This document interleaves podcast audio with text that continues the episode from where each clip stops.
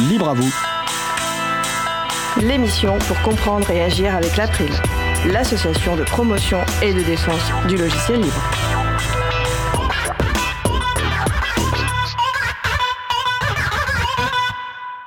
Bonjour à toutes, bonjour à tous.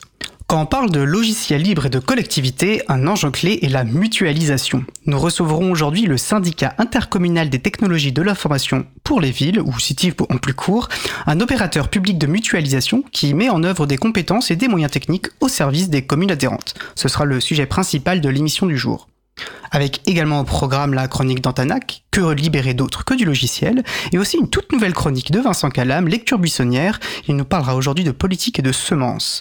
Nous allons parler de tout cela dans l'émission du jour. Soyez les bienvenus pour cette nouvelle saison de Libre à vous, l'émission qui vous raconte les libertés informatiques, proposée par l'April, l'association de promotion et de défense du logiciel libre. Je suis Étienne Gonu, chargé de mission Affaires publiques pour l'April. Nous sommes très fiers de démarrer avec vous cette septième saison, avec de nouvelles chroniques à découvrir, des musiques libres bien sûr, et toujours plus de sujets autour des libertés informatiques. N'hésitez surtout pas à partager avec nous ce qui vous plaît ou pas, à nous dire si vous aimeriez que nous traitions certains sujets par exemple, ou à nous poser toutes questions. Nous sommes à votre écoute. Si nous continuons cette aventure depuis tout ce temps, c'est en bonne partie grâce au super retour et encouragement de vous, nos auditrices et auditeurs. Le site web de l'émission est libreavou.org. Vous pouvez y trouver une page consacrée à l'émission du jour avec tous les liens et références utiles et également les moyens de nous contacter. Nous sommes mardi 12 septembre 2023, nous diffusons en direct, mais vous écoutez peut-être une rediffusion ou un podcast. À la réalisation de l'émission, mon collègue Frédéric Couchet et Magali Garnero d'Iboukinette. Bonjour à vous Salut Et euh, bienvenue à Boukinette qui se forme à la régie.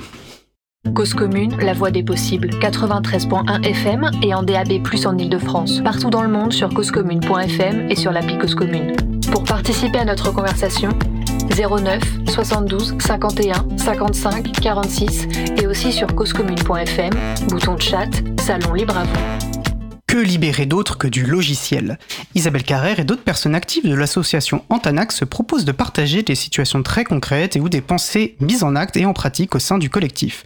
Le reconditionnement, la baisse des déchets, l'entraide sur les logiciels libres, l'appropriation du numérique par tous et par toutes, etc. Et j'ai le plaisir de retrouver euh, Isabelle en studio. Salut Isabelle. Bonjour. J'espère que tu as passé un bel été. Bah écoute, euh, oui, mais il est terminé là. ça y est, oui, ça y est. On respire un peu. enfin. Bah, on t'écoute. Merci beaucoup de cet accueil et de ce donc du coup cette opportunité que nous avons de continuer avec vous. Alors nous c'est pas la septième saison, on en a fait moins, mais quand même euh, bon, ça commence à compter. On est plutôt euh, heureux de cela. Et alors je voulais aujourd'hui partager avec les auditoristes une expérience que j'aime bien faire régulièrement et que je pense beaucoup pourraient faire, devraient faire, même je pourrais dire. On y gagnerait en communication, en apprentissage respectif de là où on est. Voilà. J'aime bien aussi aller titiller ce qui peut s'apparenter parfois à des questions de, de classe, j'aurais dit. Pas de classe au sens euh, revenu de l'économie, quoique ça peut jouer aussi. Mais là, je pensais plutôt aux classes sociales d'une part ou aux classes culturelles d'autre part. Parce que le numérique se joue en apparence des classes. Mais je trouve qu'en fait, le numérique suit globalement les fonctionnements de classe de la société occidentale, y compris sur les plateformes des réseaux dits sociaux. Bref, ce que Bourdieu et d'autres ont évoqué en parlant de capital culturel, les inégalités de classe, les injustices sociales, sont et continuent d'être flagrantes dans les pratiques. Les pratiques de tous les jours et les pratiques numériques n'y échappent pas. Voilà, en fait, j'ai animé la semaine dernière un atelier auquel participaient une cinquantaine de personnes et j'avais intitulé mon intervention Peut-on choisir ce que l'on fait avec le numérique? Ça paraît une énorme et grande question, mais ça leur a pas fait trop peur puisqu'elles étaient là. Les personnes présentes avaient été invitées par des associations parisiennes ou de Seine-Saint-Denis qui agissent, disent-elles, ces associations pour l'inclusion, l'insertion, l'accompagnement de toutes ces personnes des tas de termes sur lesquels il y aurait beaucoup à dire, mais en tout cas, c'était un public assez vraiment intéressant. Et je voulais, dans cette intervention, en deux parties distinctes, j'avais envie qu'on puisse travailler avec ces personnes, d'une part sur les utilisations des ordinateurs, des téléphones, la navigation sur Internet, les choix des logiciels des applications, etc. Et donc bien sûr du libre et d'autre part sur les contraintes, obligations, voire les injonctions, d'où qu'elles viennent et quels que soient les sujets concernés, de ce qu'on doit accepter de fait et ce qu'on peut ou pas refuser ou bien détourner. On a donc d'abord échangé sur ce qu'elle savait ou pas de la composition d'un outil, du matériel bien sûr, et aussi de la provenance des matériaux, des matières premières de ces objets. On a parlé même extractivisme, déchets électroniques, etc. J'ai passé pas mal de temps à des définitions de termes parce que ça nous paraît toujours important que tout le monde soit sûr de bien parler euh, de la même chose et de bien comprendre les mots, les concepts qui sinon sont employés dans tous les sens et sans qu'on soit sûr de, de ce qu'on est en train de dire. J'ai été frappé de ce que les personnes présentes, alors majoritairement des femmes, étaient hyper lucides sur ce qui faisait que souvent on se laisse porter. Elles ont assez rapidement indiqué, quand je leur ai posé la question, que les empêchements à choisir, y compris sur la question du libre, venaient de plusieurs éléments. Et donc, elles ont, voilà ce qu'elles ont cité. Le manque de connaissance d'autre chose que Windows ou Microsoft ou l'OS de Apple. En deuxième trait, ce qu'elles ont dit, c'est oh la flemme, la paresse de changer ses habitudes. Le fait que les logiciels et systèmes de ces grandes structures capitalistes sont très ludiques. Elle parlait de la belle apparence, ou en tout cas attirante, parce que tablant sur une ergonomie, des couleurs, un design qu'on peut aimer. D'autres ont cité le fait de vouloir faire comme les autres, d'appartenir à un groupe. Et enfin, la phrase que j'ai, relevée aussi, c'est nous aussi on veut faire comme les riches. Et elles ont vraiment décrit les choses ainsi. Ce sont leurs mots. Et donc j'aurais répondu, mais ah, ok, donc si vous savez tout ça, si vous pouvez l'exprimer ainsi là, lors d'une réunion comme celle-ci, eh, pourquoi continuer? Du coup, on a pu échanger et discuter sur les façons possibles de s'entraîner, de s'entraider sur chacun des sujets identifiés par elles. J'ai trouvé qu'elles étaient plutôt puissantes là-dessus, pas de faux fuyants, mais avec beaucoup de choses non sues ou de réflexes que certaines personnes peuvent avoir, mais pas tout le monde. Par exemple, pourquoi laisser un Wi-Fi tout le temps connecté? Quelle incidence ça a? Au-delà des applications alléchantes, quel monde veut par exemple un dirigeant d'un Google ou d'un Amazon? Même la question ne leur était pas venue, mais elles ont été surprises que je la leur pose. À quoi participe-t-on en utilisant des applications qui surveillent et pistent? Mais aussi une application de type Uber ou Deliveroo, quand on l'utilise, qu'est-ce qu'on fait quand on se fait servir comme ça par d'autres? Et pourquoi ne peut-on pas changer de matériel, ordinateur, téléphone aussi rapidement? Pourquoi pardon, pourquoi peut-on ne pas changer de matériel aussi rapidement et ne pas répondre aux appels dragueurs des compagnies? Voilà. Et du coup, ce, dernier exemple me permet de faire le lien avec autre chose parce que donc sur la partie euh, reconditionnement, réparation, etc. Antanac a bon, on a beaucoup beaucoup beaucoup beaucoup de travail là-dessus. Et du coup, j'ai un second petit sujet pour ma chronique dont on reparlera sans doute le 10 octobre, donc le deuxième mardi euh, du mois d'octobre, mais je voulais quand même l'annoncer dès maintenant. Mais vous, à l'April, peut-être le savez-vous sans doute, que les 20, 21 et 22 octobre auront lieu les Journées nationales de la réparation, organisées par HOP, Halte à l'obsolescence programmée. Du coup, voilà, je voulais lire un petit texte de ce qu'ils ont écrit là-dessus pour présenter cette chose, et puis parce que euh, ça me paraît important. Le constat est sans appel, il est urgent de réduire nos déchets et de limiter l'exploitation des ressources naturelles pour préserver notre environnement. L'obsolescence accélérée des produits repose sur un modèle de société consumériste et productiviste développé depuis les années 1960 et qui est aujourd'hui devenu insoutenable. L'allongement de la durée de vie de nos produits par la réparation est un outil efficace pour répondre à cette urgence écologique, pour revenir à plus de sobriété et de justice sociale.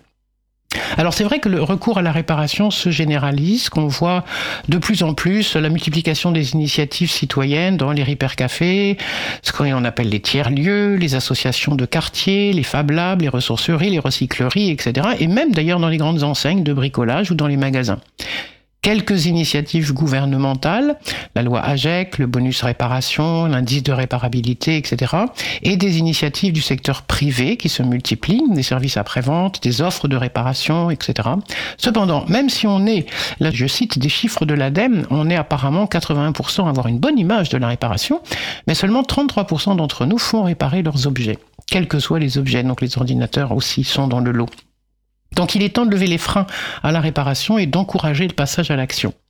C'est l'occasion du coup de sensibiliser également des élus, des citoyens, petits, grands, aux enjeux de la réparation, en participant à des ateliers manuels, des animations, des conférences, etc.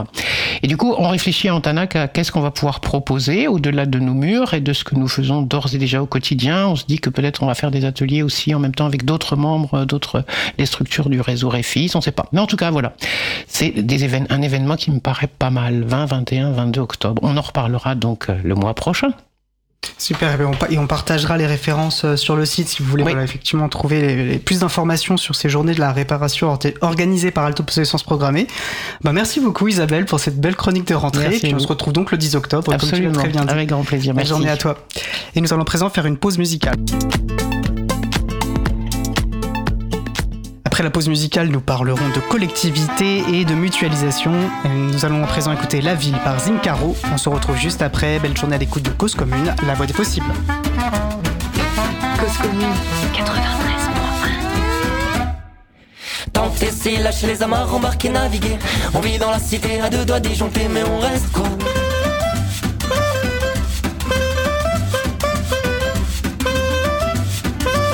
Après tout c'est qu'une ville colorée, colorée. Coloriée, maquillée, ses murs, ses rues, ses allées À l'heure des musiques on ira danser, danser. Dans ces endroits où il fait pas froid, où il y a pas trop de loi, où la musique c'est cool dans les verres que tu bois, où la musique c'est cool dans les verres que tu bois, où la musique c'est cool dans les verres que tu bois. Ici ça gonfle, ici ça plombe, savoir respirer, écouter, travailler, se laisser glisser, s'en aller des ruelles, même si elles sont belles.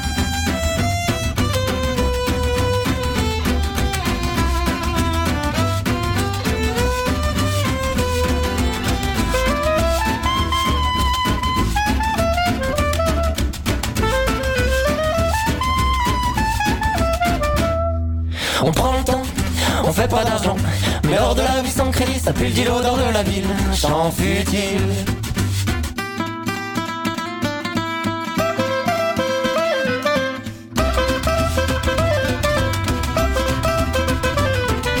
Tenter, lâcher les amarres, embarquer, naviguer. On vit dans la cité à deux doigts disjonctés, mais on reste cool.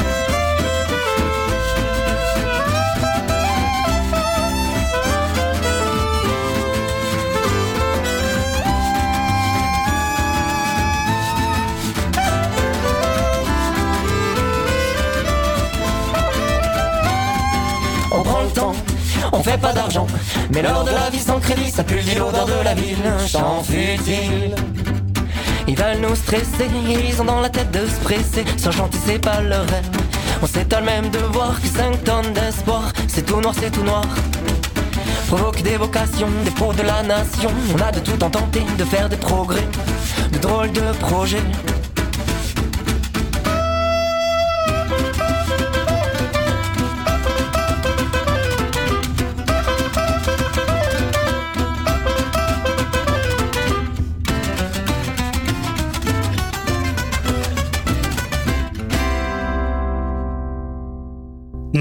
D'écouter La Ville par Zincaro, disponible sous licence libre Creative Commons, partage dans les mêmes conditions CC BY SA. Retrouvez toutes les musiques diffusées au cours des émissions sur causecommune.fm et sur libreavoue.org. Libre à vous, libre à vous, libre à vous. L'émission de l'April sur les libertés informatiques. Chaque mardi de 15h30 à 17h sur Radio Cause Commune, puis en podcast. Nous allons poursuivre par notre sujet principal un échange avec le CITIV, le syndicat intercommunal des technologies de l'information pour les villes, le CITIV, un opérateur public de mutualisation qui met en œuvre des compétences et des moyens techniques au service des communes adhérentes. Je reçois pour cela à distance par téléphone le président et le directeur du CITIV, Pierre-Alain Millet, qui est donc président du CITIV, conseiller de la métropole de Lyon et adjoint au maire de Vénissieux. Bonjour Pierre-Alain, je crois que vous êtes avec nous. Bonjour et Stéphane Vangeluve, directeur du CITIV, membre du bureau de Déclic et membre du euh, CA de l'Adulact, voilà, dont on attend euh, l'appel et qui devrait nous rejoindre, je l'espère, euh, d'un moment à l'autre. Comme d'habitude, n'hésitez pas à participer à notre conversation. Vous pouvez nous rejoindre sur le salon web dédié à l'émission, sur le site causecommune.fm, bouton de chat. Et si vous avez des questions, je les relayerai du mieux que je peux. Un bip qui nous annonce peut-être une connexion. Pierre-Alain, vous êtes toujours avec nous? Je suis toujours là. Alors, bah, voilà, je, vous ai présenté très sommairement. Hein. vous êtes président du CITIV, mais je pense que voilà, vous pourrez peut-être nous présenter, vous présenter de manière un peu plus euh, complète et peut-être nous préciser également quels euh, sont, euh, quel est votre rapport au logiciel libre, comment vous l'avez découvert et, quel lien vous entretenez avec cette question. Voilà, donc en fait, euh, bon, je suis informaticien de métier, hein, euh, jeune retraité par ailleurs, et donc j'ai travaillé dans l'informatique, euh, dans le développement, puis dans les systèmes d'information d'entreprises privées, puis comme enseignant à l'INSA de Lyon. Et dans cette longue histoire, ben, j'ai fait comme plein de gens, hein, j'ai essayé de toucher un peu à tout, ouvrir un ordinateur, essayer de comprendre, et effectivement accompagner, faire des expériences de Linux, et puis essayer de se se débarrasser des outils Microsoft, ce qui n'est jamais simple, et surtout dans mes activités militantes, en essayant d'entraîner autour de moi la vie associative et militante, qui n'est pas simple du tout, parce que, comme le disait d'ailleurs euh, l'intervenante avant la, pause musicale, euh, ben voilà, dans les milieux populaires, euh, des fois, c'est pas forcément ce qu'on fait le plus, vite. On a tendance, parfois, la pression marketing des grands éditeurs, elle est très forte. Entendu. Et, vous nous parlez de votre parcours militant par rapport au logiciel libre et, ça nous expliquera sans doute aussi, ça éclairera comme pourquoi le, parcours du CITIV par rapport euh, au logiciel libre. Alors la régie me fait signe, je crois que Stéphane Vangeluve nous a rejoint. Bonjour Stéphane, vous êtes bien avec nous? Bonjour, et la technique euh, m'a réussi à me brancher. Voilà, alors je vais faire un petit peu, lever un petit peu le voile. On a eu quelques difficultés en amont de l'émission pour bien se coordonner, mais donc, du coup j'ai plaisir à recevoir à la fois Stéphane et, Pierre-Alain. Alors Stéphane, je vous ai présenté comme directeur du CITIV. J'ai rappelé également votre casquette, euh, votre casquette relative au, pardon, vous êtes membre du bureau de Déclic, vous pourrez nous présenter rapidement, ainsi que membre du CA de l'Adulact. Vous teniez à le préciser, je le comprends bien. Est-ce que vous souhaitez voilà, euh, développer un peu cette présentation et vous aussi peut-être nous préciser euh, euh, quel lien vous entretenez au logiciel libre et comment vous avez découvert cette question? Je suis d'abord un fonctionnaire territorial et donc dans la fonction publique depuis les années 80 en ayant eu un certain nombre d'expériences privées au milieu de ma carrière.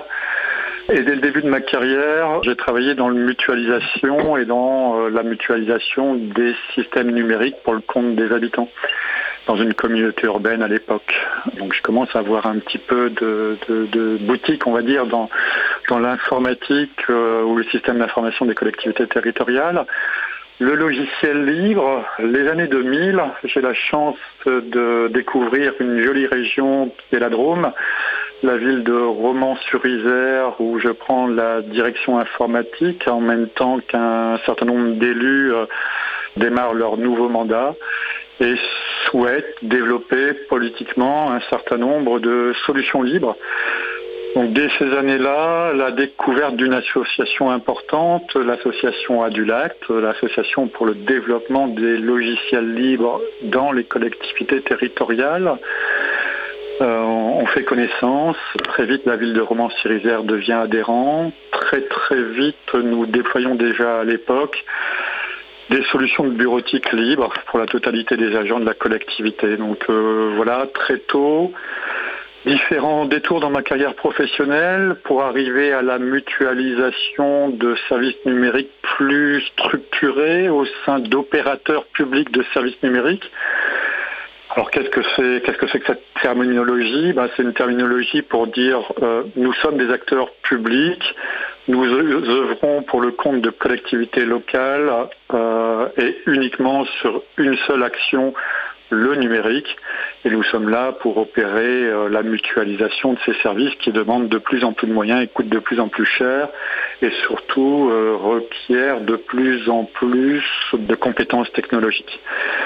Et donc peut-être le dernier élément, l'association Déclic, l'association Déclic, qui est donc une fédération d'opérateurs publics de services numériques comme le CITIV au niveau national. Vous pouvez trouver de l'information sur cette association à asso-déclic.fr. Nous sommes une soixantaine d'opérateurs publics euh, en France. Nous représentons plus de 50% de la population euh, française, euh, beaucoup plus de 50% des communes françaises. Plutôt, euh, plutôt des acteurs créés par des agences techniques départementales, des centres de gestion ou même à l'initiative de communes, des syndicats intercommunaux. Voilà, plutôt nous œuvrons uniquement pour, pour les collectivités territoriales, donc des mairies. Entendu crois qu'on en retiendra bien, et, je l'ai annoncé en, introduction, que le, mot clé de notre échange sera, sera la mutualisation, et c'est revenu euh, régulièrement dans votre propos, à juste titre. Vous avez commencé à préciser et à dessiner ce qu'est un, syndicat intercommunal euh, ou un opérateur public de services numériques, un OPSN euh, pour les intimes. Je vous laisserai peut-être compléter si vous jugez utile, mais je pense que c'était déjà assez clair sur ce qu'est un, certain, un syndicat intercommunal, et peut-être qu'on peut s'intéresser plus précisément à, ce qu'est le CITIV, hein, que ce soit en termes d'historique, euh, quels en sont les membres, voilà, où est votre assise territoriale, quelle est sa gouvernance, euh, etc.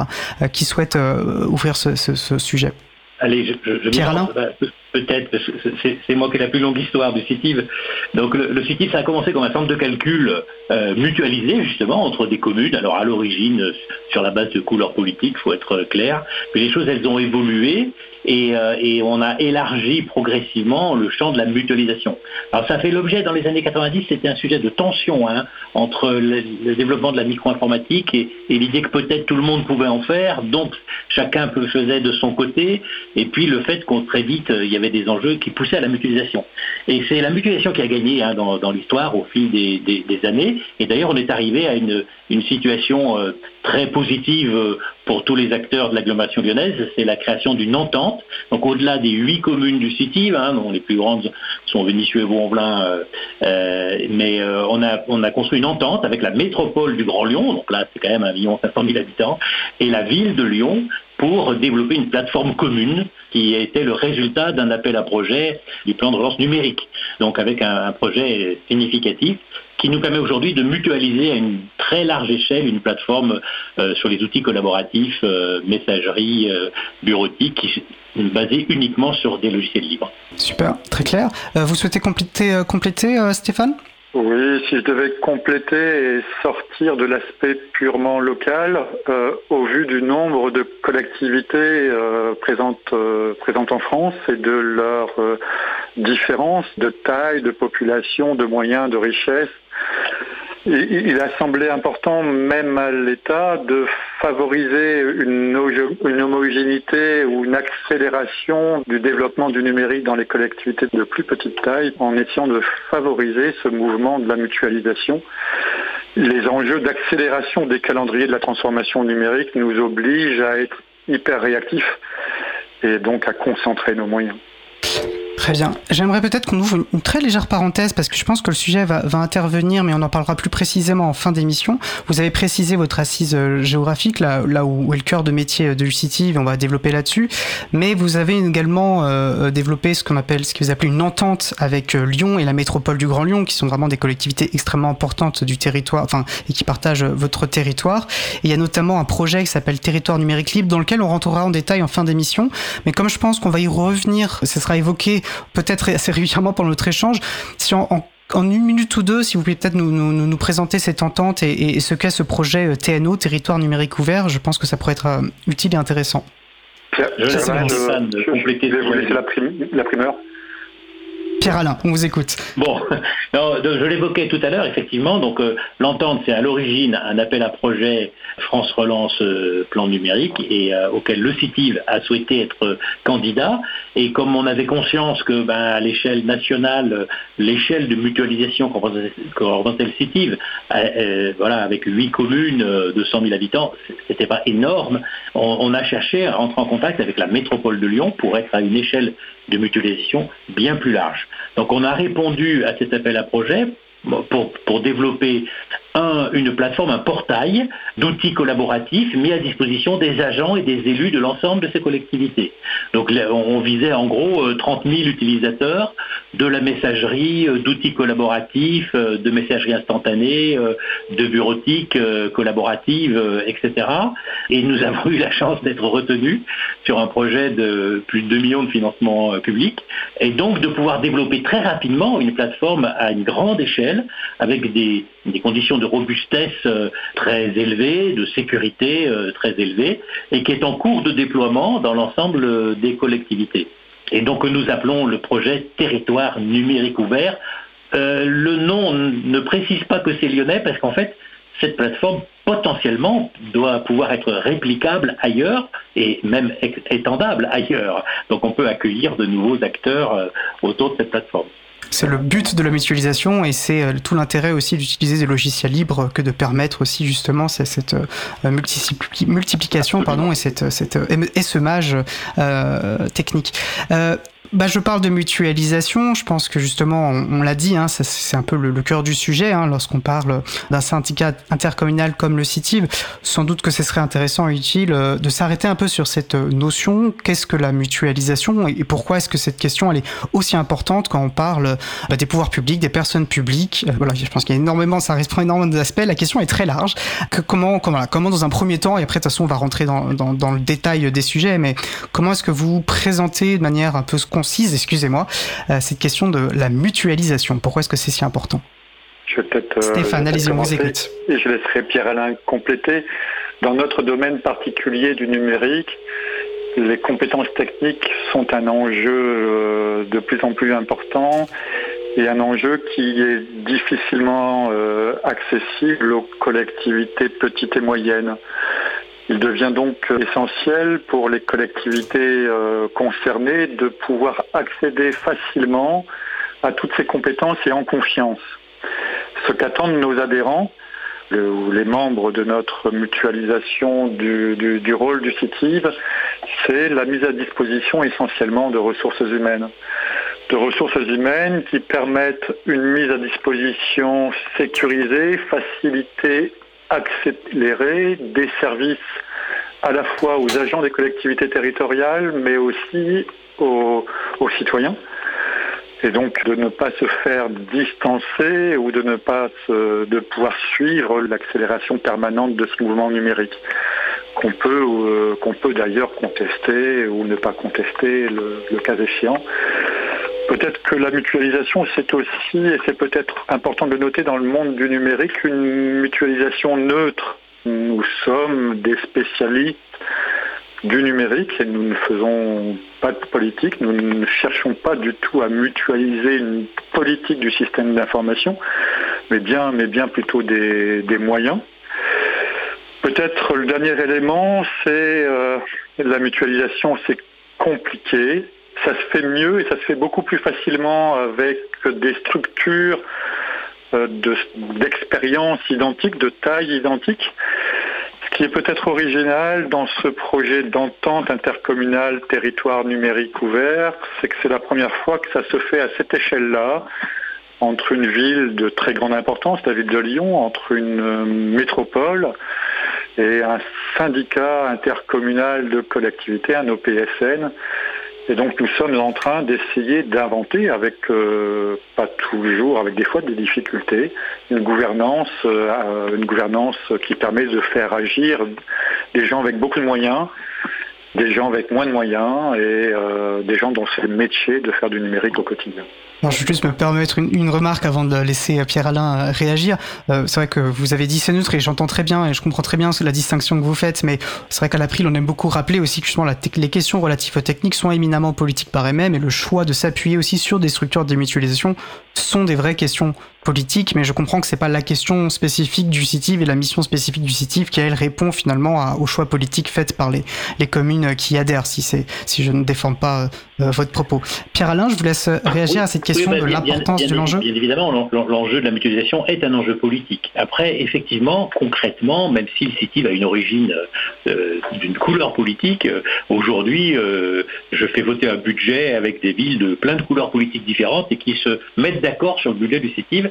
C'est en ce sens-là, je pense que Stéphane disait que de ce point de vue-là, il est neutre. Le CITIV est un outil neutre politique. On a d'abord un outil technique et de moyens. Mais l'enjeu de la mutualisation, évidemment qu'il est politique. Et pour être très un peu brutal peut-être, mais pour une collectivité locale, il n'y a, a, que deux manières de s'affronter à l'enjeu des compétences qui sont mobilisées dans le numérique. La première, c'est de faire appel au privé, avec euh, effectivement une dépendance très forte d'acteurs privés qui, eux, vont mutualiser parfois à très large échelle Bon, moi j'ai connu l'infogérance dans le privé, hein, euh, voilà. Donc ils vont mutualiser une large échelle, mais en rendant la collectivité dépendante. Et puis avec tous les risques d'interopérabilité, que comme euh, on ne peut pas non plus avoir un seul fournisseur privé de tous les services numériques, en réalité on en a plusieurs, et les enjeux d'interopérabilité, euh, de choix de normes, ils vont peser et rendre difficile l'évolution et la maîtrise des systèmes. Au contraire, la mutualisation entre acteurs publics, eh, c'est là qu'elle joue un rôle qui est effectivement très politique.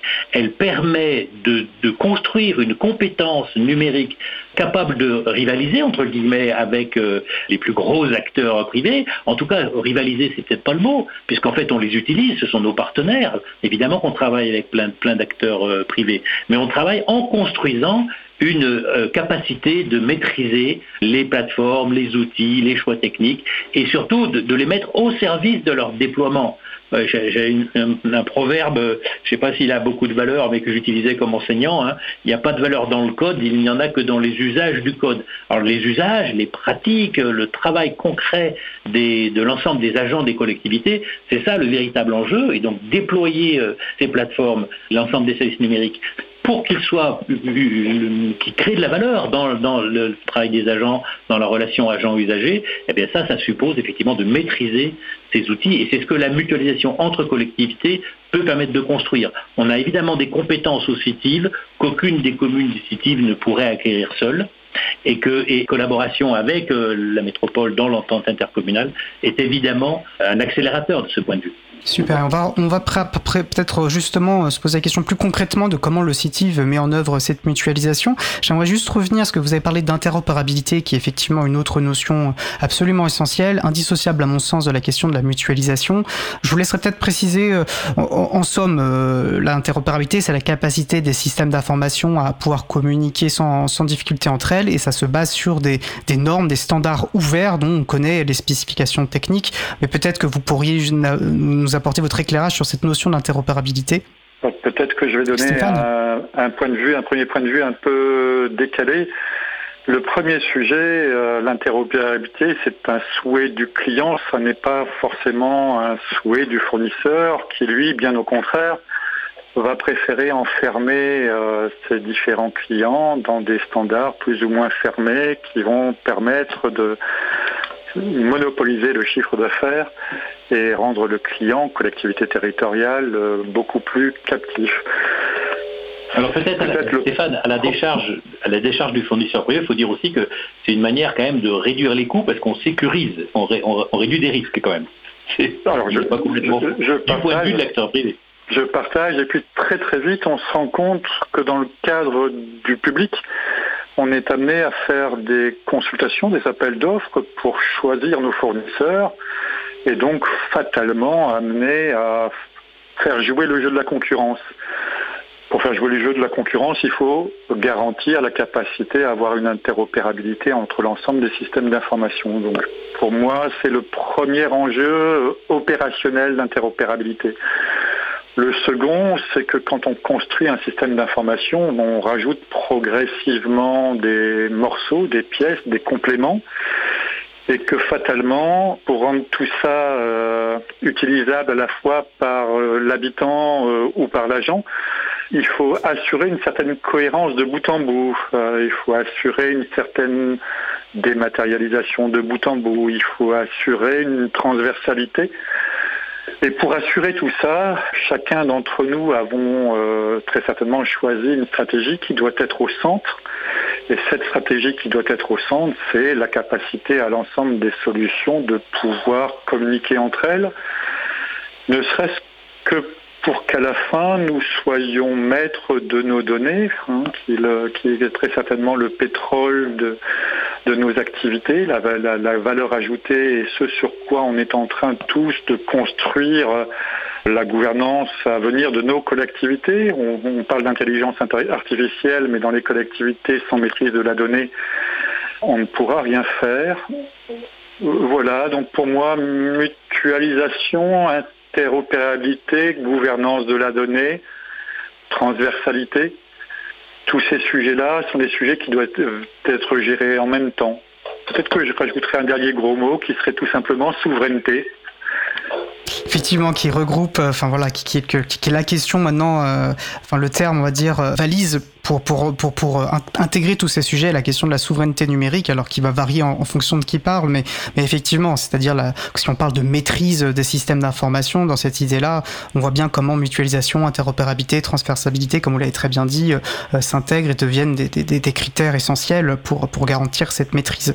Je vais me permettre, et vous n'avez pas dit le contraire, mais de préciser, ce que vous avez parlé d'acteurs privés qui, euh, pour sécuriser, pour sécuriser, peuvent chercher à enfermer, on va dire, leurs, clients, ou du moins les train à utiliser un certain standard. Quand même rappeler qu'il y a quand même un tissu économique vibrant et très fort aussi d'entreprises qui font du logiciel libre, qui s'appuient sur l'interopérabilité, qui n'utilisent que des standards ouverts. Et il y a des modèles basés là-dessus, qui économiques, qui sont tout à fait euh, viables et qui fonctionnent et qui répondent du coup aussi aux impératifs euh, pour les pouvoirs publics, aux, à certains impératifs d'intérêt euh, général. Et je parle du coup là de logiciel libre. Je, je, je, je fais cette transition. Vous vous appuyez, c'est pour ça qu'on échange aujourd'hui, c'est que on sait que le logiciel libre fait partie euh, de votre stratégie aussi, TIV. Alors vous avez été récompensé à ce, à ce sujet, on y reviendra euh, dans le cadre des territoires numériques, euh, du label territoire numérique libre, vous avez obtenu le, le, plus haut niveau, et on va y revenir rapidement plus tard. Quelle place pour vous occupe le logiciel libre dans l'objectif de mutualisation et d'interopérabilité? Stéphane? Une place, une place stratégique. tout d'abord, peut-être une petite incartade, effectivement éditeur privé n'est pas antagoniste avec respect des standards, bien heureusement, et de temps en temps respect de standards ouverts. D'autant plus que euh, dans certains cas, la réglementation ou les lois nationales imposent un certain nombre de standards. Et peut-être que c'est un mouvement dans lequel il faut que l'État français de plus en plus se positionne pour euh, légiférer et imposer des réglementations et des standards ouverts. Mais je crois que là, le législateur est à la manœuvre et qu'il le fait de plus en plus. Le logiciel libre.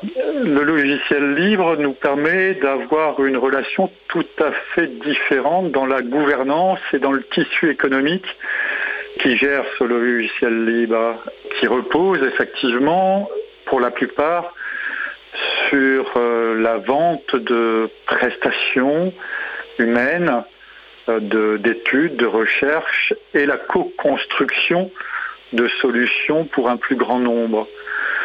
La gouvernance des solutions libres n'est pas forcément toujours plus simple, euh, d'autant plus que les modèles sont, très variés. En tout cas, pour ce qui concerne le CITIV et sur un certain nombre de solutions euh, stratégiques, toutes les solutions qui sont au cœur du processus de dématérialisation des documents, pour une part, toutes les solutions qui sont aujourd'hui au cœur du processus de collaboration avec notre projet de territoire numérique ouvert, mais aussi sur un certain nombre d'outils métiers. Et là, je peux, je peux quand même faire apparaître malheureusement la concurrence sur les outils métiers des collectivités territoriales et pas toujours euh, très présente et que les solutions libres ne sont pas toujours très présentes. Il en existe très peu en gestion financière et en gestion des ressources humaines des, collectivités territoriales, par exemple. En tout cas, pour le choix du CITIF, c'est à chaque fois que le meilleur, la meilleure solution qui permettra en plus d'avoir une gouvernance dans le long terme avec une petite, euh, une petite préférence pour les solutions libres à partir du moment où sa gouvernance n'est pas compliquée, euh, nous avons opté euh, pour des solutions libres de manière proactive. Hein.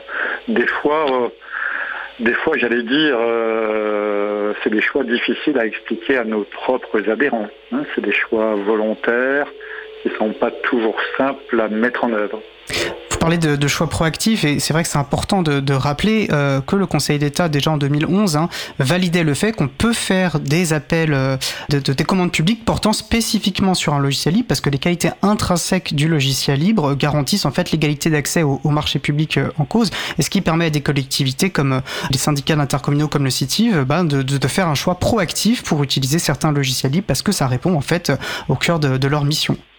Oui, et puis euh, vous pouvez rajouter à ça le fait que l'État, la direction du numérique, euh, les, donc les services de l'État qui s'occupent de coordonner la stratégie numérique au, au, niveau national et en coordination avec les collectivités territoriales, favorise l'utilisation de ces solutions mutualisées, développe un certain nombre de solutions libres à l'initiative de l'État ou de collectivités territoriales. Donc le, catalogue des solutions commence à être vraiment fourni. Peut-être une petite remarque sur le tissu des PME ou euh, PME à taille un peu plus importante présentes sur ces marchés. Il existe, il est présent, il est de plus en plus organisé. Il a encore un peu de mal à rivaliser avec les grandes multinationales, ça je pense que tout le monde en conviendra mais que c'est le rôle aussi de la puissance publique d'aider ce tissu à se mettre en place et à se coordonner et à, proposer des solutions dédiées aux collectivités territoriales. Très, très bien. Euh, avant la pause musicale, je, je, je vous proposais de, de, préciser ce que vous entendez euh, par euh, gouvernance, les, les, difficultés potentielles de gouvernance, les questions de gouvernance au, autour du logiciel libre. C'est vrai qu'on a l'habitude de ces sujets, la, la, la, réponse paraît évidente, mais je pense qu'elle ne l'est pas forcément pour tout le monde. Et, et si vous souhaitez préciser, je, je, vous invite à le faire. Dans, le, dans les environnements logiciels libres, peut-être en termes de gouvernance euh, opérationnelle, hein, et bien pas de gouvernance politique on se retrouve en fonction des solutions libres avec euh, des modèles qui sont euh, le, logiciel libre a été créé à l'initiative d'un éditeur privé qui a donc une économie à gérer euh, autour de cette solution libre et qui propose des services. Ensuite, euh, assez souvent, on trouve des modèles où il y a une forme de cogestion d'acteurs privés on peut trouver des modèles où euh, le libre est complètement euh, libre, avec euh, des acteurs qui coproduisent de façon plus ou moins gratuite plus ou moins volontaire sur ces projets.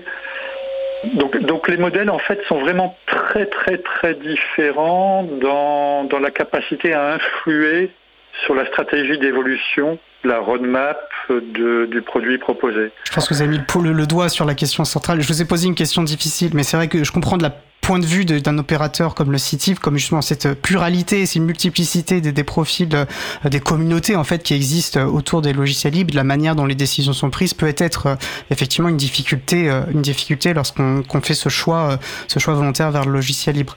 Pierre-Alain, je crois que vous souhaitiez réagir avant qu'on fasse oui, passe à la pause musicale? D'autant que cette difficulté, dans le cadre d'un syndicat intercommunal qui est au service de communes. Donc euh, les communes restent maîtres d'ouvrage de leur stratégie numérique et de leur choix. Donc on, de, on, travaille pour favoriser la mutualisation. Mais euh, aujourd'hui, si le CITIV a clairement fait le choix du logiciel libre et qu'il le développe partout où il peut, notamment dans, dans ses infrastructures, on n'a jamais dit euh, à nos communes, dorénavant, nous ne ferons plus que du logiciel libre. Et donc sur chaque projet, et notamment sur certains projets métiers où il y a peu, il n'y a pas d'acteurs, où il n'y a pas de solution logiciel libre, évidemment c'est pas possible. Mais de manière plus générale, on travaille avec les communes et c'est bien l'expression des attentes et des besoins d'abord métiers qui construit euh, la décision de mutualisation. Et le libre vient après en disant, ben voilà, il y, a dans les critères d'évaluation des, des, offres, il y a des offres euh, euh, libres. Mais le point de départ quand même, ça, reste la réponse aux besoins métiers hein, qui sont portés par les communes. Et le CITIV là-dedans, euh, dans ce contexte, n'est pas euh, le décideur euh, seul. Hein, il est le décideur qui coordonne la décision commune des communes. Très bien, ça me paraît clair.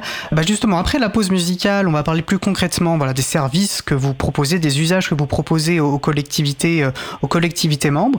Je vous propose de faire une pause musicale. Restez bien en, en ligne avec nous, Stéphane Pierre-Alain. On se retrouve juste après, dans à peu près 3 minutes. Nous allons écouter You'll Never Walk Alone par RM, RMSTM. On se retrouve juste après. Belle journée à l'écoute de Cause Commune, la voix des possibles.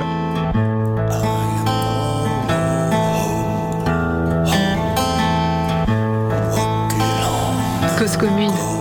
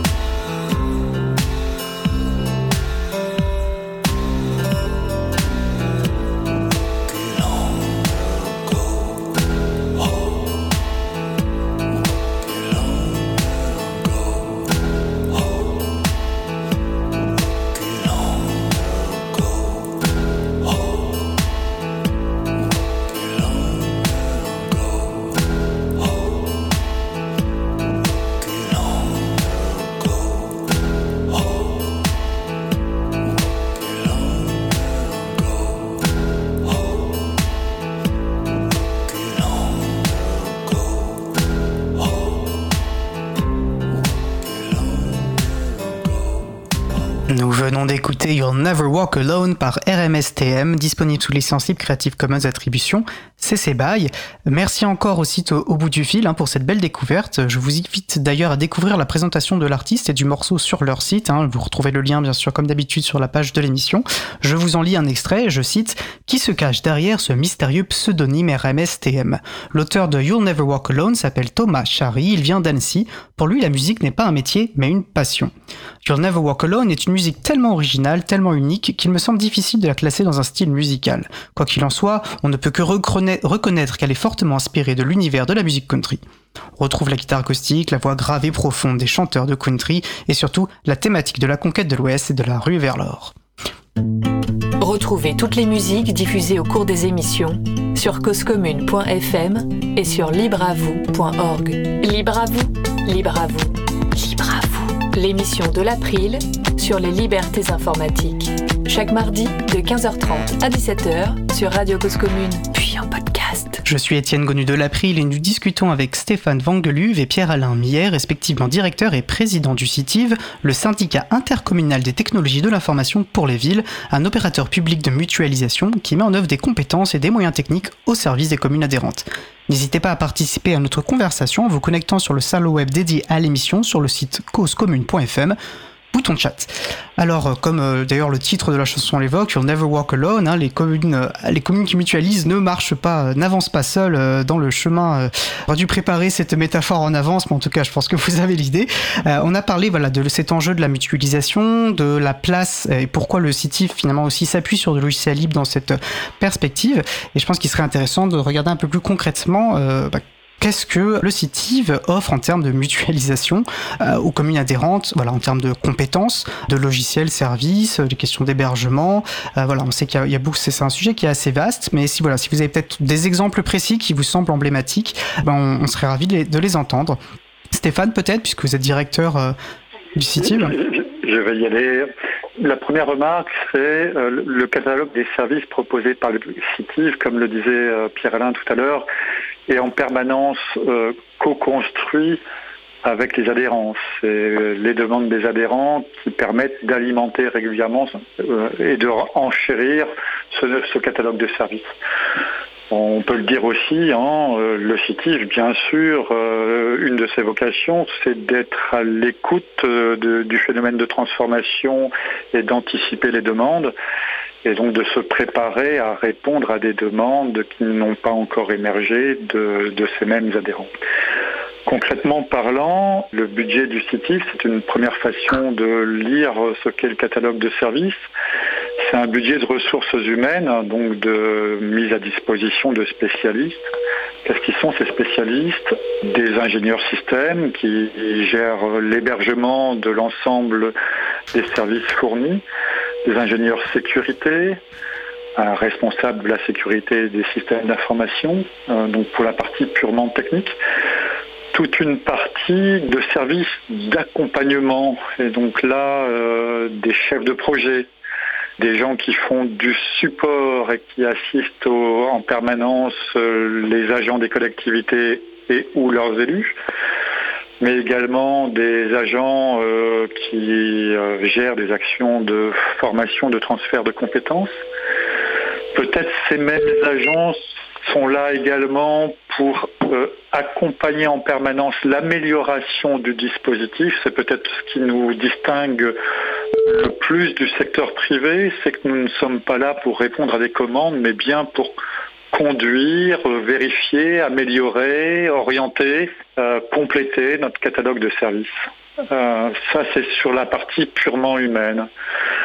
Si je rentre un petit peu plus dans le catalogue de services euh, opérationnels, la première chose que nous demandent nos collectivités sont bien des services pour permettre à leurs organisations de vivre, donc des services euh, métiers verticaux, euh, répondre aux métiers des collectivités locales, la compta, la paye, le cimetière, l'état civil, les élections, l'enfance, la voirie, etc., euh, etc. Donc tous les domaines métiers, et ils sont nombreux, ceux que nos collectivités locales abordent, ont besoin assez souvent d'être d'être accompagnés par un système d'information. Nombreux métiers, beaucoup de besoins d'interopérabilité, de cohérence à travers tout ça, surtout quand on va chercher à cacher cette complexité auprès du citoyen. Donc un des gros enjeux du CITIV, c'est donc de mettre à disposition et de réfléchir à la mise à disposition auprès du citoyen de l'ensemble de ces services. Alors vous avez compris des systèmes internes, des systèmes externes à vocation du citoyen. On va parler de gestion de la relation citoyen. C'est un, un gros mot pour dire que nos collectivités s'organisent pour avoir des centres d'appel qui permettent d'avoir une, vision simplifiée de l'ensemble des services rendus par les collectivités et qui ne sont pas que numériques heureusement auprès de ces agents. On parle de démocratie participative, on parle de vote électronique. Toute la partie qui va nous amener également à améliorer et fluidifier la transmission de l'information. Et donc le gros gros mot qui parle de dématérialiser donc la circulation de l'information à l'intérieur même de la collectivité, voire à l'extérieur. Là, on va parler d'échanges avec l'État, d'échanges avec les différentes structures de l'État qui sont obligatoirement sécurisées. On va parler de parapheurs électroniques. On va parler de coffre-fort électronique. On va parler d'archivage électronique.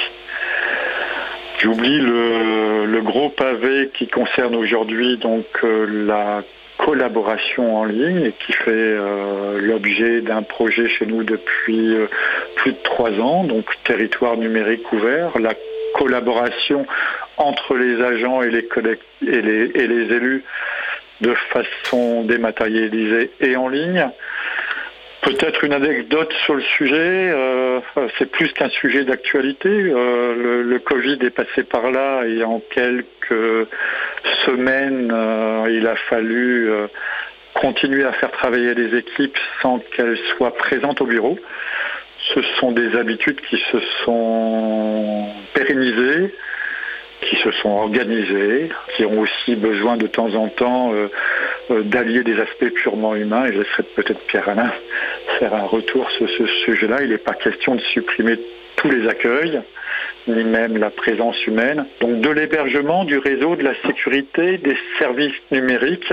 Et au-dessus de tout ça, pour que tout cela fonctionne, des gens, des hommes, des chefs de projet, des ingénieurs, des spécialistes qui animent et qui coordonnent. Voilà si je devais résumer l'offre du site. Eh ben, merci pour cette. J'avais en tête que la question était très très vaste et je pense que vous avez fait une synthèse très complète euh, de l'ensemble et on voit l'importance, à quel point ce, périmètre de, mutualisation est très important et très divers également. Euh, voilà. Pierre-Alain, en plus, euh, Stéphane vous a, vous a sollicité pour compléter son propos. Je vous laisse la parole. Oui, oui donc bon, c'était un appel un peu facile. Bien évidemment, il y a un enjeu euh, citoyen, hein, c'est que le numérique ne doit pas être un outil d'exclusion, un outil euh, de division euh, des, habitants, il doit être le contraire. Alors, on a une formule pour dire un numérique inclusif, c'est une formule qui est un peu une expression un peu ambiguë, on ne sait pas bien dans quoi il faut inclure et qu'est-ce qu'il faut inclure. En tout cas, on sait qu'on ne veut pas exclure et que de ce point de vue, la réalité sociale, humaine, c'est que les usagers du service public, ils ont besoin de rencontrer des agents, ils ont besoin d'être reçus, ils ont besoin d'être écoutés. Et, la, réalité de la fracture numérique, eh ben, quand on habite dans une grande ville populaire, on la, ressent fortement. Et, c'est un vrai défi. Parce qu'effectivement, beaucoup d'administrations euh, françaises, beaucoup de services publics ont massivement dématérialisé à tel point que euh, un, inscrit à Pôle emploi qui n'est pas capable de fournir les pièces euh, justificatives d'une situation est vite en difficulté. Et donc d'ailleurs, les collectivités locales déploient des services d'accompagnement, hein, d'écrivains numériques, on dit parfois, pour aider les usagers. Donc c'est un, un, vrai défi et au-delà de la, la grande diversité des, métiers et des services que le site apporte, qui, continuera à évoluer. Hein. Peut-être qu'un jour on parlera de téléphonie, euh, plus beaucoup de différence entre les réseaux IP et la téléphonie. Peut-être qu'un jour on parlera d'objets connectés, etc. Donc il y a plein d'autres sujets qui peuvent se développer en fonction euh, des souhaits de mutualisation euh, des villes. Mais effectivement, peut-être sur, le plan de cette stratégie, cette dimension d'un numérique pour tous, je préfère ça inclusif, et évidemment d'un numérique euh, euh, sécurisé. Euh, on connaît tous les risques euh, qui sont liés au numérique et, de ce point de vue, là, c'est presque le premier enjeu, je pense d'ailleurs, du CITIV, c'est d'alerter tous les acteurs, les collectivités, les élus, les agents et les usagers sur euh, les risques auxquels on peut être confronté et donc la nécessité de bonnes pratiques parce que y a bien sûr il y a des enjeux technologiques, de compétences dans la sécurité, le premier des enjeux c'est quand même que les usagers soient, soient attentifs. Hein. C'est le grand classique du mot de passe écrit sur le post-it euh, de l'écran. Et puis le dernier point c'est effectivement un numérique, euh, un numérique souverain, que ça a été dit. Hein. Donc, et c'est là que le choix du logiciel libre il arrive parce qu'on a, a besoin d'assurer et le public et les usagers et les agents, les élus, que dans nos applications, il n'y ait ni rente euh, scandaleuse, ni porte dérobée. Quoi, hein. Donc, euh, de ce point de vue, euh, l'ouverture du source est évidemment un, enjeu. Parfaitement, parfaitement. je vois que le temps avance et j'aimerais qu'on ait euh, parce qu'en plus, Stéphane, vous l'avez à nouveau évoqué dans les exemples de vos actions, hein, ce, projet TNO, Territoire numérique ouvert, et j'aimerais vous laisser le temps euh, d'en parler parce qu'il est, il est quand même très intéressant ce projet et ambitieux, et, je trouve assez emblématique notamment de ce que le CITIV, enfin là c'est pas que le CITIV, mais justement contribue du moins à ce projet. Est-ce que vous voulez euh, rentrer un peu plus dans le détail de l'importance de ce projet? Voilà, on rappelait un peu aussi l'historique. Alors on, rappellera que c'est un, un projet conduit notamment avec Lyon et le Grand Lyon. Je le redis notamment parce que j'avais eu le plaisir de recevoir représentants et représentantes euh, de ces deux collectivités. On en avait échangé sur leurs pratiques par rapport au logiciel libre dans le Libre à vous 162, donc libreavou.org slash 162, si vous souhaitez retrouver le podcast de cette émission. Alors, qui souhaite reprendre la parole sur ce projet TNO, Territoire numérique ouvert? Je, Stéphane commencer. Allez, Stéphane. Puisque j'étais euh, à la genèse de, de ce projet auquel nous croyions assez peu au départ et qui a eu la chance d'émerger. Le plan France Relance, vous vous souvenez du contexte, l'État doit mettre, euh, souhaite mettre de l'argent dans l'économie à destination des, prestataires du privé, hein, donc de l'économie, et euh, dans l'ensemble des objectifs à atteindre, un objectif de création de communs numériques ou d'amélioration des systèmes d'information numérique des collectivités territoriales. Un appel à projet euh, lancé par l'État avec deux organismes, la direction du numérique et l'Agence nationale pour la cohésion territoriale, avec beaucoup d'argent en jeu et des délais très courts pour y répondre. Le CITIV était euh, à ce moment-là euh, bien présent et en cours de réflexion sur plein de sujets différents, avec l'aide d'un certain nombre de partenaires de l'association des clics, que je dois remercier parce que nous avons été fortement également soutenus sur ce projet par l'association des clics. Et donc l'idée, c'était d'essayer de repérer de quoi manquent les collectivités territoriales.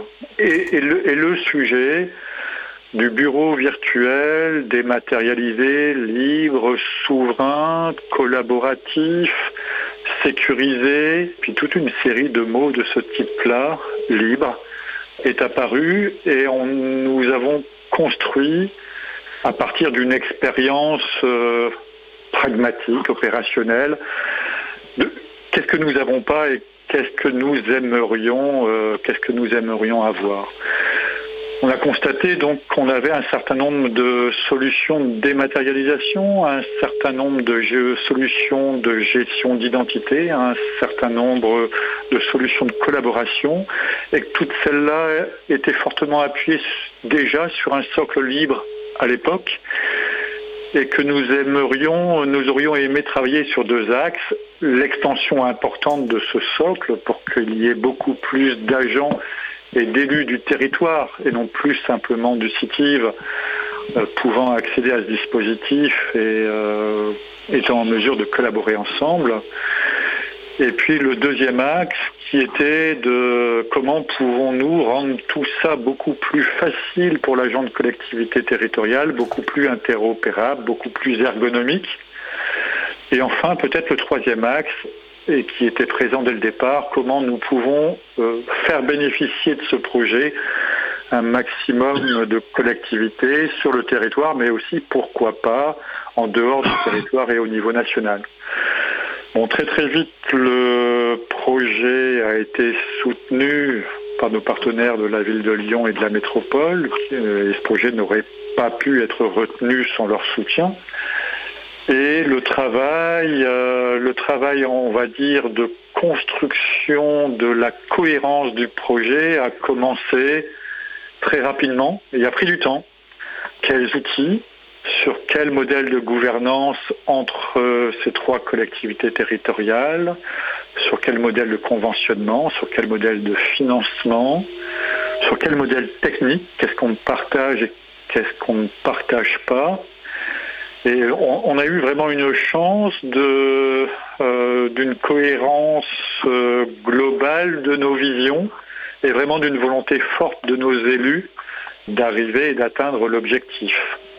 Voilà deux ans maintenant que le, projet est en route et on a la chance de toujours travailler ensemble et d'arriver aux premières mises en production euh, à l'échelle des 30 000 utilisateurs. Voilà, donc peut-être que je vais laisser Pierre-Alain compléter ce début de présentation. Oui, peut-être avec un, élément quand même qu'il faut, je cite, je, pense utile de remercier la vice-présidente de la métropole, Emeline Baum, qui a permis euh, que ce projet se réalise, euh, puisque bien évidemment la métropole, grande collectivité, pouvait éventuellement considérer qu'elle pouvait réaliser tous ces projets par elle-même. Le fait qu'elle choisisse de le faire avec d'autres était un choix qui n'était pas euh, évident, donc je la remercie très, très sincèrement. Et puis peut-être euh, donner un point de vue comme ça euh, d'un élu autour de cette idée de, que porte le portail, c'est d'une entente, d'une entente fiable de territoire. Comment on dit déjà, Stéphane? Une, identité, pardon, une identité de territoire. Ah sécurisée. moi, je suis élu dans une commune, à la métropole, je participe à un nombre de structures public euh, émanant de ces collectivités et il y a des systèmes d'information un peu partout. Donc je suis authentifié de différentes manières à différents endroits quand je vais arrêter mes activités, euh, bon, dans les grosses collectivités, la métropole, la commune, euh, mon compte va évidemment être géré, désactivé, etc. Mais euh, c'est pas si simple partout ailleurs. Hein. C'est-à-dire que être sûr qu'une personne authentifiée interagissant avec un système d'information soit bien la bonne personne, lui simplifier la vie hein, pour qu'elle ne soit pas amenée à se reconnecter à chaque fois avec des comptes différents gérés dans chaque application. C'est un, vrai sujet.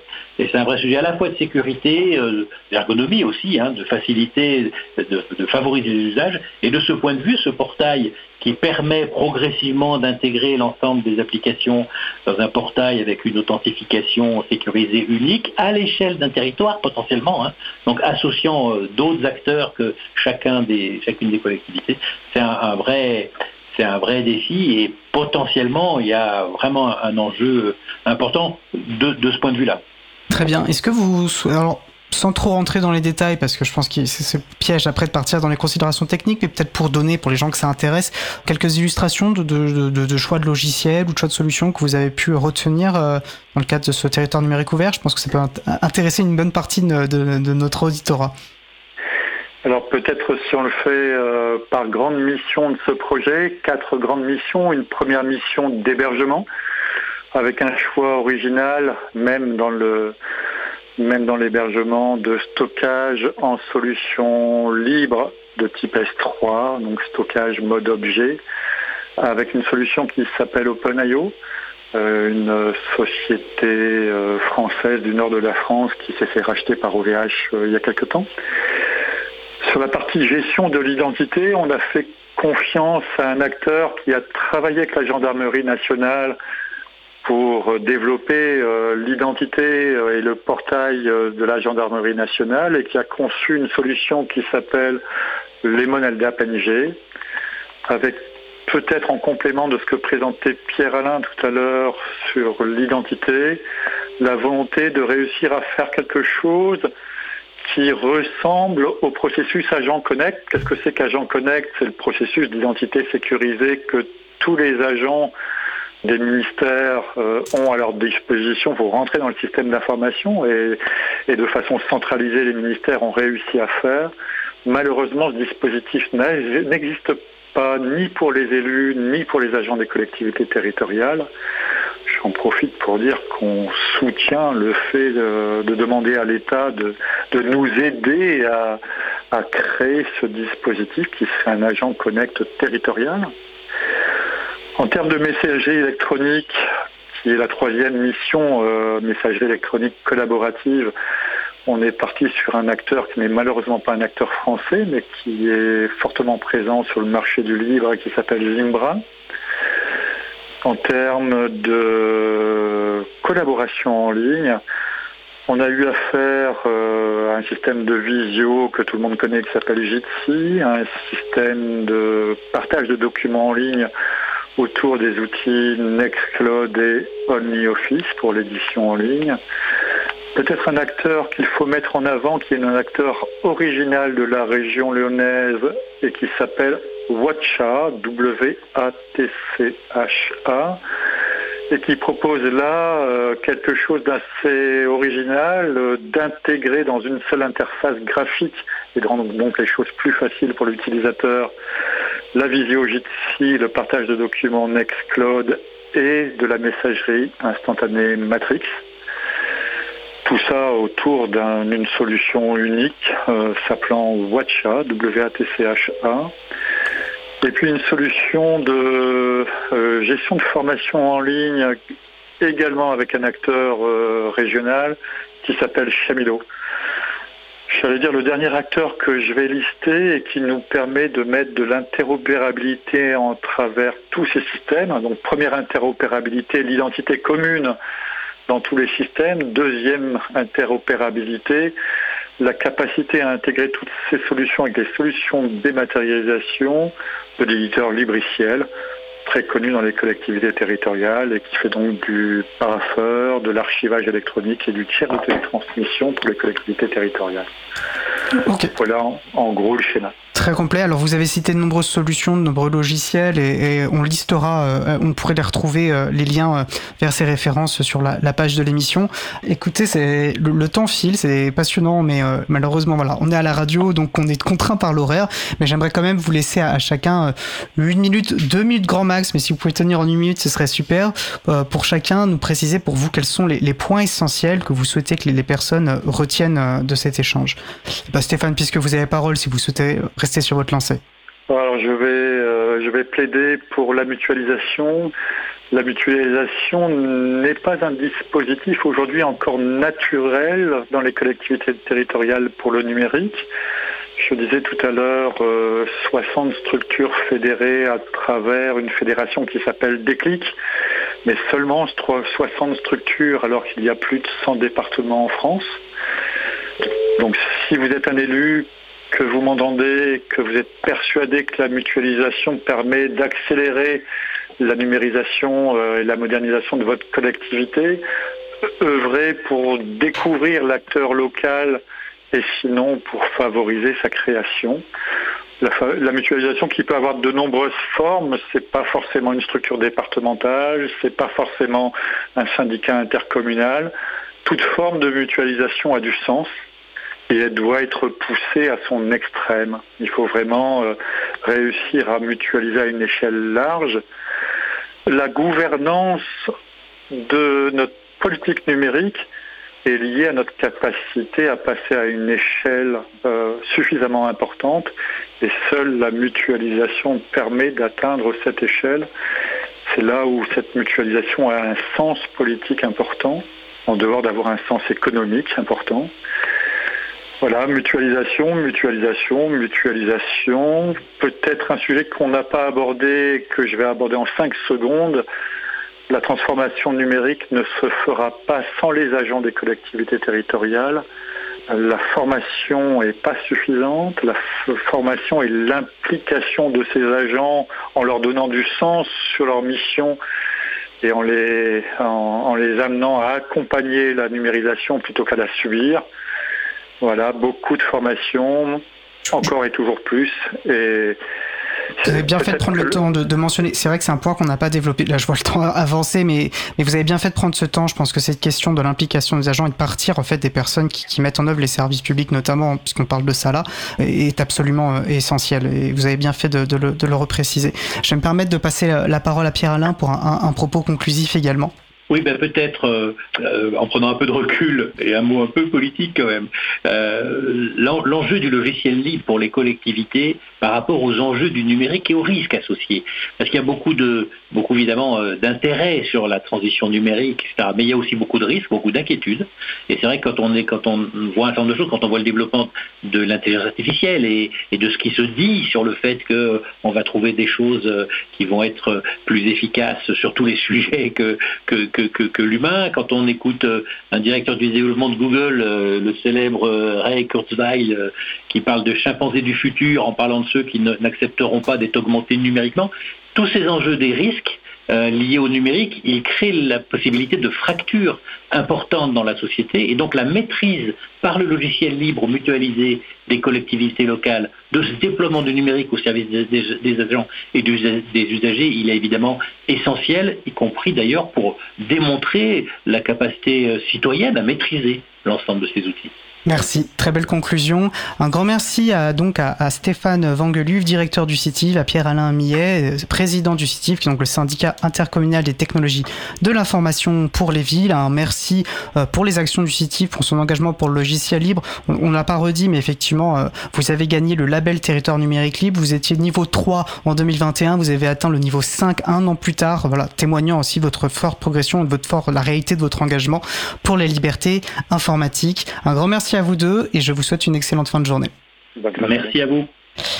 Et je vous propose de passer directement à notre euh, sujet suivant. Alors Vincent Calam s'est installé avec moi en studio. Vincent, est-ce que tu as passé un bel été? Euh, Oui, tout à fait. Super.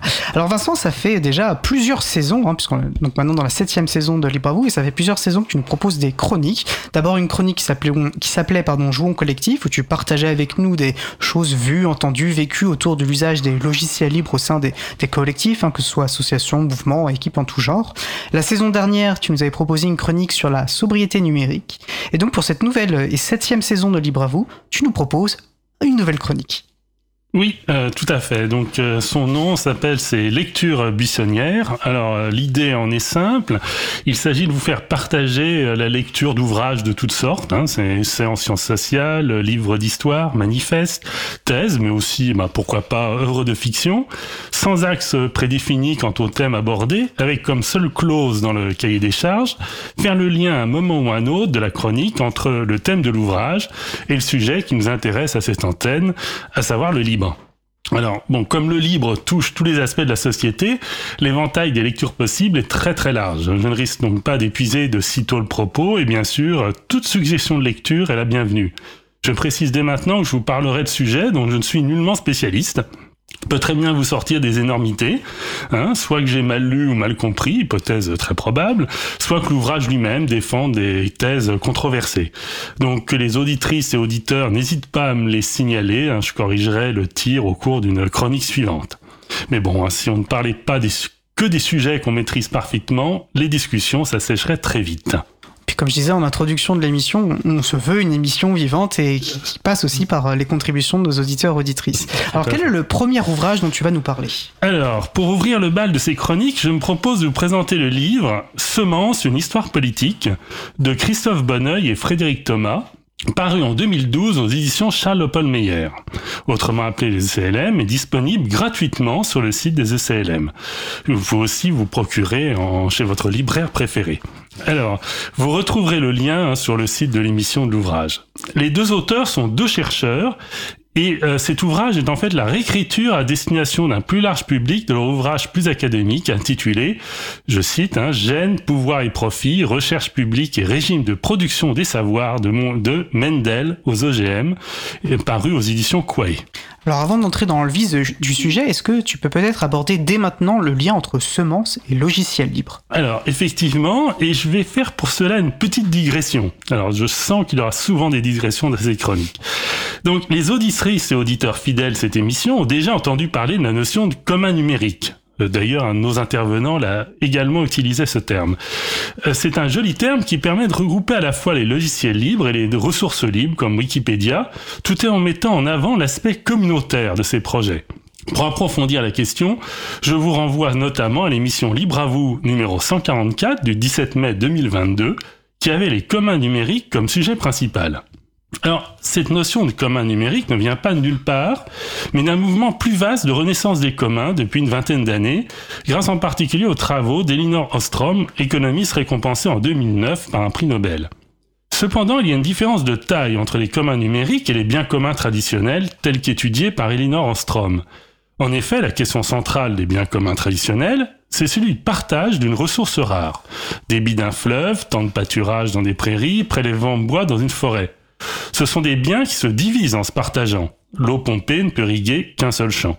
Au contraire, les communs numériques sont des biens qui se multiplient en se partageant. Si j'installe un logiciel libre sur ton ordinateur, je ne suis pas obligé de le supprimer sur le mien.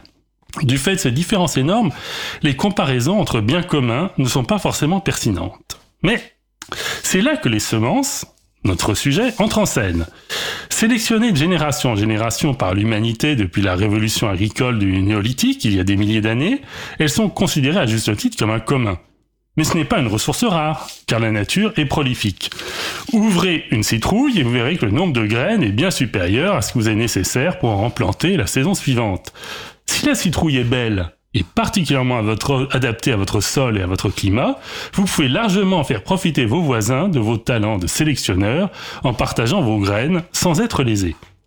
Autrement dit, pour reprendre ma classification précédente, les semences sont aussi des biens qui se multiplient en se partageant, tout comme les communs numériques. Du coup, la comparaison semble a priori euh, beaucoup plus pertinente. Alors, il est de toute façon intellectuellement séduisant d'établir des parallèles entre d'un côté les communs numériques d'apparition, qui sont les, communs d'apparition la plus récente dans l'histoire de l'humanité, avec de l'autre côté ce qui constitue un des trésors les plus anciens de l'humanité, les semences. Alors l'heure tourne, hein, et donc je n'ai pas encore abordé l'ouvrage lui-même, donc je vous propose de le faire dans ma chronique suivante, le mois prochain. Sans déforer le sujet, vous verrez que sur les questions de privatisation, de brevets, de prise de pouvoir par les multinationales, il y a beaucoup de choses dans l'histoire des semences qui font écho aux défis qu'affronte le logiciel libre. Quel suspense pour cette deuxième partie, effectivement, de ta, de ta nouvelle chronique. Merci beaucoup, euh, Vincent.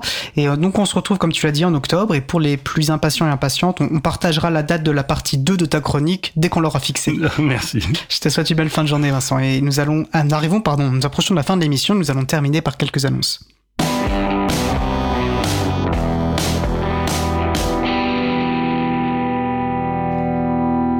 Vous faites quoi ce soir? Si vous êtes toujours demandé comment nous traitions les podcasts de Libre à vous, nous vous en ouvrons les coulisses. Ce soir, de 21h à 22h30, nous vous proposons une visioconférence pour échanger avec Samuel Aubert, membre de l'équipe podcast de Libre à vous, qui va montrer comment il édite, avec le logiciel libre Ardour euh, et des greffons libres, une émission pour la transformer en podcast diffusable en ligne. L'échange devrait être disponible plus tard sous format vidéo. L'April participe de nouveau à la fête de l'UMA, la fête de l'humanité 2023, qui aura lieu les 15, 16 et 17 septembre 2023. Nous tiendrons un stand dans l'espace numérique Yann Le Polotech, qui se tiendra dans le tout nouvel espace scientifique. Dans cet espace numérique, nous défendrons un numérique de liberté et de solidarité en dehors de l'emprise des GAFAM. Vous connaissez Debian? Oui, bien sûr, vous connaissez Debian, un des plus importants systèmes d'exploitation libre qui fait, entre autres, tourner les serveurs et les ordinateurs de l'équipe salariée de l'April, et de l'April en, général. Donc. Eh bien, figurez-vous que Debian fête ses 30 ans. L'April est fier d'accueillir dans ses locaux un apéro pour célébrer ce bel anniversaire. Il aura lieu le vendredi 22 septembre 2023 à partir de 19h dans les locaux de l'April dans le 14e arrondissement de Paris, et est ouvert à toute personne, utilisatrice ou non de Debian l'occasion de découvrir ce système d'exploitation libre et la communauté de personnes qui le fait vivre. Et si malheureusement vous n'êtes pas disponible le 22 septembre, vous pouvez vous rattraper le 29. Vendredi 29 septembre, l'April organise son apéro mensuel dans son local toujours. Tout le monde y est le bienvenu. Début des festivités à 19h.